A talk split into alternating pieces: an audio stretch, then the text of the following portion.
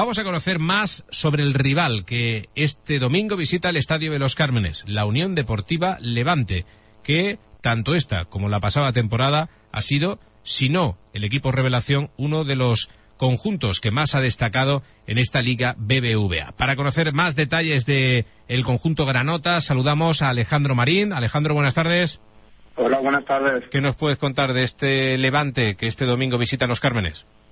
Pues un Levante que viene de empatar a cero en Liga con el Getafe, con el ambiente algo crispado por ese gol que le anularon al conjunto Granota en los instantes finales del partido.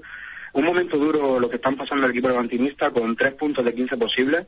Recordemos que no gana desde la jornada 21 en su propio estadio frente al Valladolid por dos goles a uno. Eh, y un Levante que llega a décimo en la clasificación con 36 puntos, solo cuatro victorias fuera de casa, algo bastante reseñable parece que el equipo se empieza a desinflar un poco, que llegará al nuevo Los Cármenes con una necesidad extra de llevarse los tres puntos. Puede ser, por tanto, quizá el momento idóneo para intentar darle el mazazo definitivo al Levante, sumar tres puntos, porque recordemos que el Granada lleva cuatro jornadas consecutivas sin ganar, tres eh, derrotas, un empate, y hace falta ir sumando de tres en tres. ¿Qué bajas va a tener el Levante para visitar Los Cármenes? Pues tras el partido de ayer, eh, parece ser que eh, Jim va a contar, va a cambiar un poco la alineación tras la derrota ayer el equipo ruso de Rubín Kazán.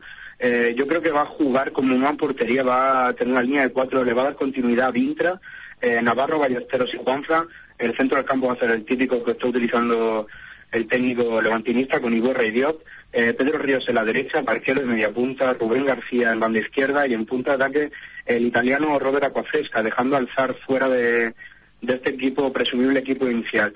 Eh, no llega con bajas el Levante y yo tendría, quería reseñar una cosa y es que eh, es un partido un poco trampa para el conjunto rojiblanco, ya que el Levante tiene necesidad, esa necesidad de puntos y ahora ya está centrado únicamente en la liga, tras quedar eliminado ayer, como hemos dicho antes, la Europa League. Hmm. Y eh, a tener en cuenta eh, del, del, conjunto Granota, ¿qué es lo que debe de vigilar Lucas Alcaraz y sus jugadores? Mm, yo destacaría sobre todo su medio campo con Dios, pero sobre todo Iborra y Barquero, que me parece que son futbolistas que están muy por encima del nivel que están mostrando en estos últimos partidos de Levante y que seguro que habrá que vigilarlo de cerca para que no nos hagan daño. Hmm. Hay que reseñar también que ya no está Martins, ¿no? que quizá ha sido el jugador revelación de, del conjunto levantino y que ha hecho las maletas. Sí, totalmente. Soltaba la noticia este mismo lunes cuando el ya es el jugador de Levante, Martín, depositaba la cláusula en la federación para desvincularse por completo y marcharse al fútbol estadounidense. Eh, ha saltado también la noticia que Manuel Salvador, el director técnico de Levante, eh, está siguiendo muy de cerca al Mozambique si no mate.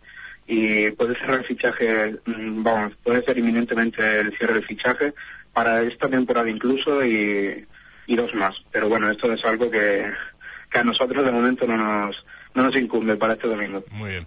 Alejandro, muchas gracias. Muchas gracias. Hasta luego. Tres de la tarde, seis minutos.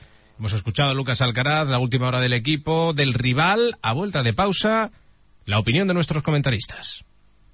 Los 80 molaban.